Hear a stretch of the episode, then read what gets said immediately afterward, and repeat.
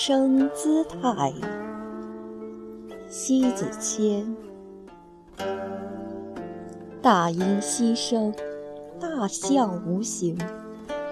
古今学者对于大音希声的理解，大致有五种解释：一是认为这是说最大的声音是没有声音的；二是认为这是说最大的声音。听来反而是稀疏的。三是认为息声即无声，是在运营大音。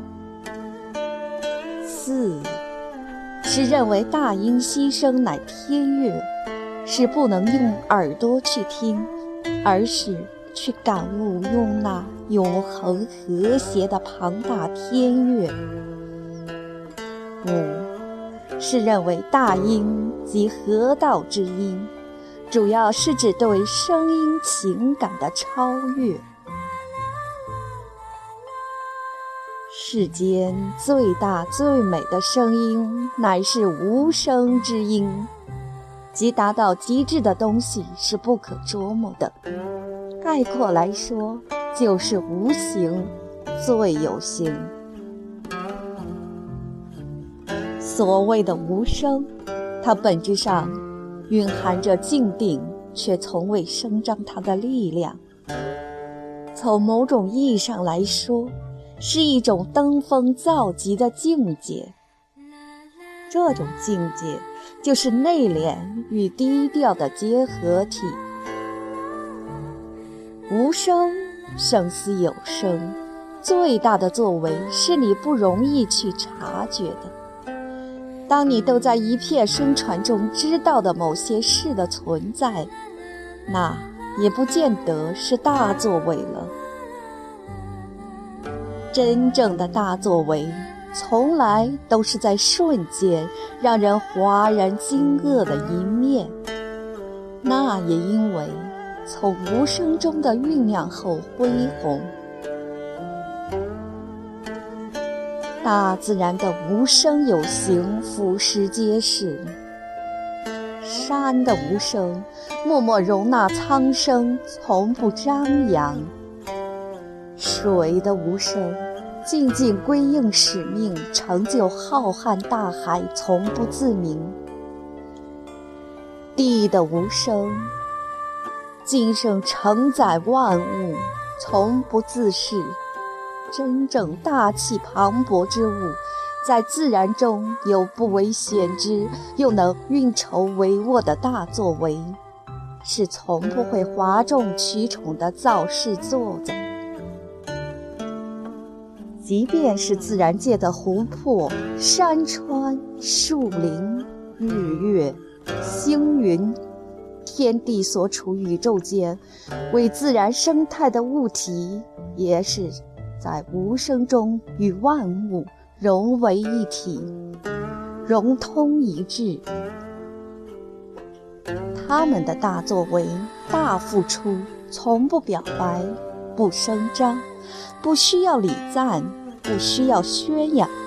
他们无言，他们静寂，包含着深邃、静定、泰然。无声中富有大爱无私，培育着自然生物的盎然生机，欣欣向荣。让我们闭上眼睛，用心灵去感受，去聆听，去亲近。你能听到他们在唱歌吗？清歌悠扬，曼妙绝美，如痴如醉。音传万里，无声中的大爱是藏在细节末节中，如锦囊珍宝，不是露得清光，显得唯恐他人不识得一般。大爱是藏在深处，自始至终无怨无悔，不离不弃。大爱到无声，自然间就拨宽了彼此间的世界。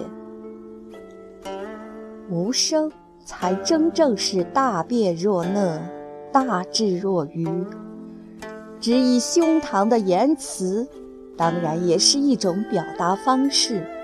太过于轰轰烈烈的言行，从不见得有多稳妥。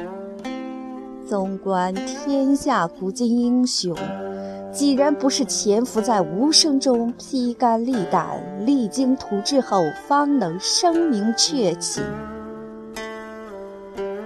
无声表态，更多时候闪烁着智慧的光芒。有些事不是不懂，是不需要道破。留人一处台阶，也不愿有五官扭曲的唾沫横飞，而是在无声中包容。无声深思，也是在精心酝酿。无声之后，淋漓尽致表现出令人折服作为。无声之后，又把一件又一件的事著述的尽善尽美。佛曰：不可说，不可说，不用说。无声胜有声，不必说，不应说。无声的事态，让人看不透的深度。也摸不着套路，但绝不是世俗眼中的故作深沉、卖弄玄虚、华而不实、好大喜功的人，往往是沉不住气。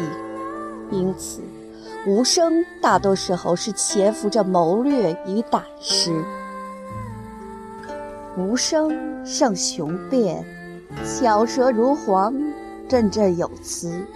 有时更加是苍白无力。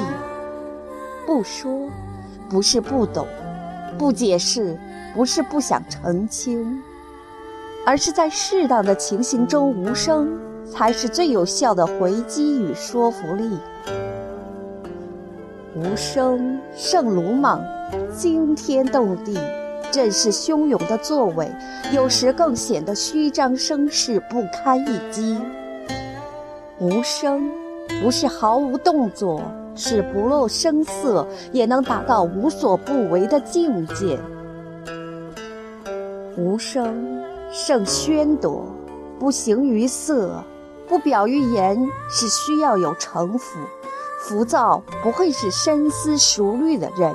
待众人纷争不息时，螳螂捕蝉，黄雀在后，不是不敢为天下先。而是为了更善美的平复。无声最具有穿透力，水滴是恰好去形容无声之力大无穷。磐石之固，滴水之力，微乎之微，甚无声微，却能穿凿其间。滴水而已。却胜有声之事，无声才是具有无可敌对的引力。不必多说，不必解释，无声行走，含笑处事，就是最有态度的生活。